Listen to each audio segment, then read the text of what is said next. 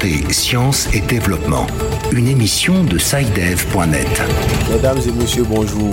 Bienvenue à cette édition spéciale de Santé, Sciences et Développement. Au micro, Abdel Aziz Nabaloum. Dans cette édition spéciale, nous recevons Dr Nadej Minungu, vétérinaire spécialiste en santé animale au secrétariat technique One Health. Elle nous parle de l'approche One Health et de la contribution de cette approche à la prévention des nouvelles épidémies.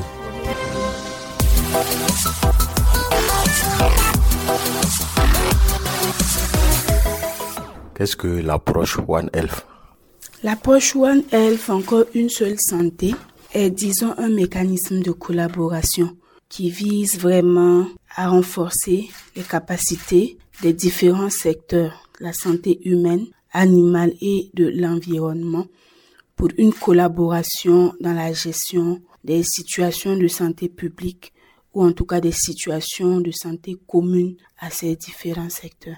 Quel est le lien entre la santé humaine, animale et l'environnement? Comme vous le savez, l'homme vit dans un environnement, il vit avec des animaux, il se nourrit d'animaux, etc. Donc ces trois-là sont vraiment en collaboration ou en tout cas en étroit lien tous les jours.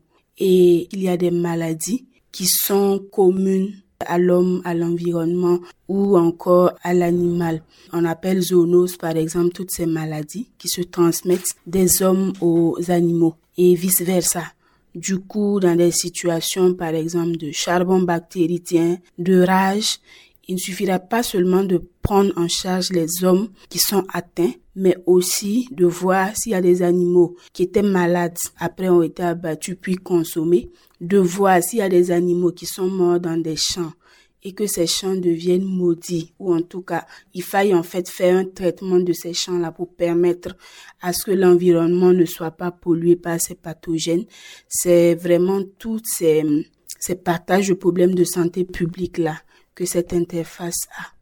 Quels sont les avantages de cette approche? Cette approche est importante. Elle est d'abord économique parce qu'on gagne en travaillant ensemble, on va plus vite et plus loin en travaillant ensemble. Et aussi, cette approche permet un partage de données. Et ce partage de données là permet que l'information soit en fait en même temps partagée à tous et ça permet d'anticiper certaines survenues de situations de santé publique. Vous prenez par exemple quelqu'un qui prend de la viande à l'abattoir, qui consomme. Si rapidement on sait d'où ça vient, on peut canaliser le problème ou en tout cas retrouver toutes les personnes qui ont consommé cette viande, etc. Donc c'est vraiment bénéfique cette approche et je pense qu'il faudrait l'inculquer dès la base et on est en train de se battre d'ailleurs pour que dès les écoles de formation, les gens aient une notion de ce travail de collaboration parce qu'au Burkina, on est un peu dans le cloisonnement sectoriel. Du coup, on garde l'information pour soi et on évite en fait de, de bien gérer les situations de santé publique en faisant ça. Si rapidement une information est partagée, tout le monde gagne vraiment dans cette collaboration multisectorielle. Alors, quels sont les enjeux et les objectifs de One Health? Le One Health est là pour prévenir d'abord les situations de santé publique, pour détecter ces situations quand elles arrivent et aussi pour la riposte, pour vraiment intervenir dans ce cas de situation de santé publique. L'objectif, c'est vraiment travailler ensemble pour que l'homme se porte bien. C'est travailler ensemble pour que, en fait, chacun ne soit pas dans son coin, mais qu'ensemble nous puissions réellement intervenir rapidement, prévenir ces situations et pouvoir avoir des cadres de concertation multisectoriels. Ok, qu'en est-il aujourd'hui de la réalisation de ces objectifs-là? Ces objectifs sont en cours de réalisation parce que le Burkina, à l'instar de plusieurs pays de la CEDEAO, a mis en place la plateforme nationale de coordination Une seule santé et cette plateforme est vraiment à tous les niveaux, avec un conseil national qui est au niveau ministériel, avec un comité technique de pilotage qui est à présidence tournante, avec un secrétariat technique qui mène déjà des activités sur le terrain. Et l'exemple concret, c'est la, la plateforme électronique Une seule santé qui est actuellement en phase test au niveau de la région du centre-ouest, du plateau central de la boucle du Monde du centre-sud. Et cette plateforme électronique a vraiment pour but d'aller jusqu'au niveau communautaire pour permettre que toute situation d'événement inhabituel ou de santé publique soit vite notifiée à l'autorité compétente et que directement au niveau de la plateforme ce soit enregistré pour une réponse rapide. Quelle est la pertinence de cette approche en Afrique? La pertinence de cette approche, je pense que en Afrique, il y a encore du travail à faire pour tout ce qui est collaboration. Et je pense que cette approche va permettre de lutter contre le tirer la couverture sur soi et permettre à chacun d'être au même niveau d'information, permettre des missions conjointes pour vraiment gérer, que chacun gère ce qu'il a à gérer et qu'ensemble on gère le problème.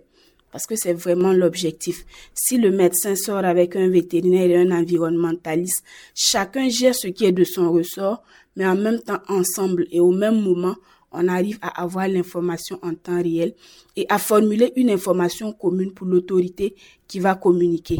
Parce que notre cloisonnement a fait qu'il y a certaines situations où on a fait mentir des gens.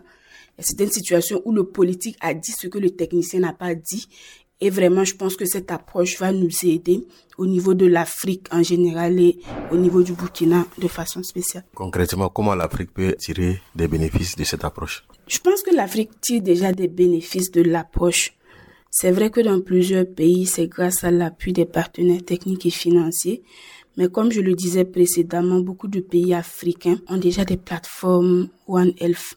Et ces plateformes ont des activités qui sont déjà favorables pour les communautés.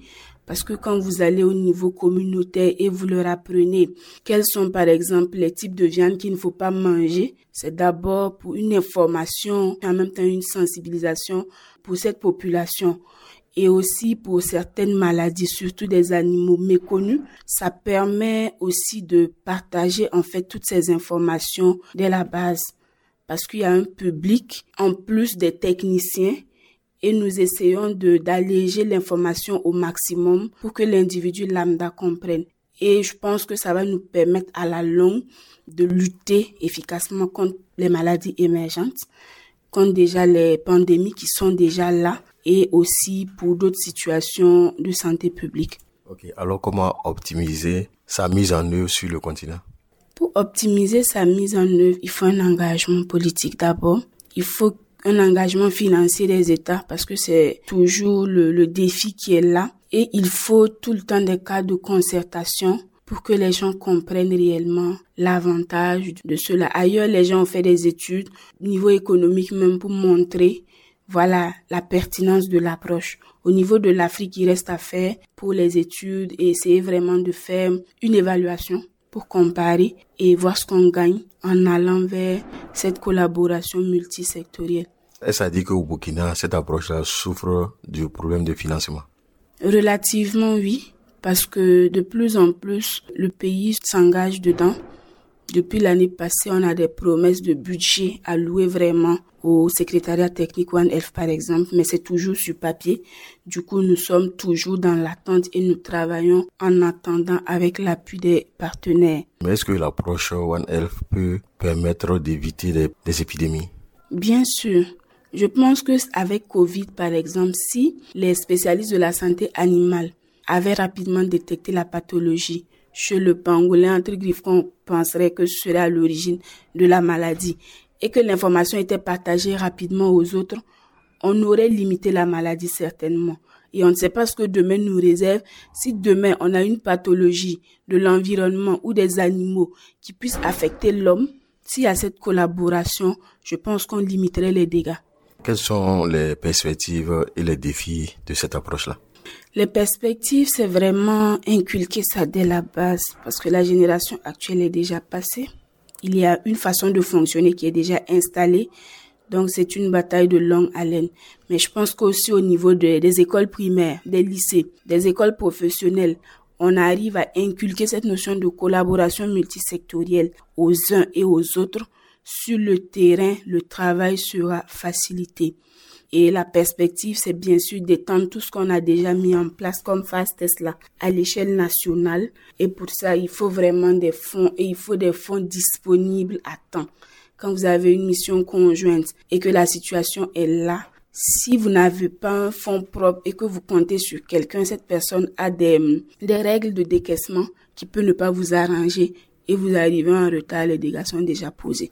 Avant dernière question, l'approche semble être méconnue au Burkina Faso. Comment vous comptez faire pour que la population s'approprie cette approche-là? Effectivement, l'approche semble être méconnue du fait de toutes ces difficultés relevées précédemment. Et ce que nous avons commencé, c'est des conférences des conférences au niveau des écoles, des conférences à l'université. Par une présentation PowerPoint, on essaie déjà de d'informer le public sur ce qui est déjà fait. Au niveau de la CEDEAO aussi, c'est fait, où les pays se rencontrent et on essaie de médiatiser pour que l'opinion publique puisse comprendre ce qui est déjà fait. Il y a quelque chose qui est fait, mais il reste à faire vraiment pour que l'information puisse passer à tous les niveaux. Mais comme vous le savez, ça nécessite du personnel, ça nécessite de la ressource humaine, ça nécessite de la ressource financière, ça nécessite beaucoup de choses. Et je pense que c'est une question de temps parce que c'est, une approche assez nouvelle, assez d'actualité et la plateforme est jeune. Donc, c'est une question de temps que, voilà, l'information puisse être diffusée vraiment à tous les niveaux. Alors, quel appel avez-vous à lancer aux autorités pour que ça puisse vraiment bénéficier à tous les Burkinabés? Disons que ce sera un rappel parce que antérieurement, les, les différents ministres avaient été conviés pour réellement partager cette vision-là. Mais comme le politique a changé, ou en tout cas il y a eu un remaniement, c'est vraiment un appel à, à la compréhension de ce que nous faisons et également à un engagement réel. Parce que le Conseil national est présidé par le Premier ministre. Du coup, faut que le nouveau Premier ministre puisse prendre le même engagement que l'ancien pour que réellement les choses puissent être une continuité. On dit que l'administration est une continuité. Donc nous espérons que ce sera une continuité au niveau politique parce que nous avions vraiment un engagement et du ministre de la Santé, des ressources animales, de l'environnement, de l'agriculture et du Premier ministre. Quelque chose d'autre à ajouter? Non, c'est espérer que nous comprenons tous que c'est important de travailler ensemble et qu'avec ça, nous puissions gérer ensemble les problèmes de santé publique. C'est la fin de cette interview sur l'approche One Health et sa contribution à la prévention des nouvelles épidémies. Pour en parler, nous avons reçu Dr Nadej Minungu, vétérinaire, spécialiste en santé animale au secrétariat technique One Health. Merci et excellente fête de fin d'année à tous. Cette émission est disponible en podcast sur le site sidev.net/fr. Cette émission a été réalisée sur financement du CRDI, le Centre de recherche pour le développement international, un organisme public canadien. Le CRDI investit dans le savoir, l'innovation et les solutions afin d'améliorer les conditions de vie dans les pays en développement.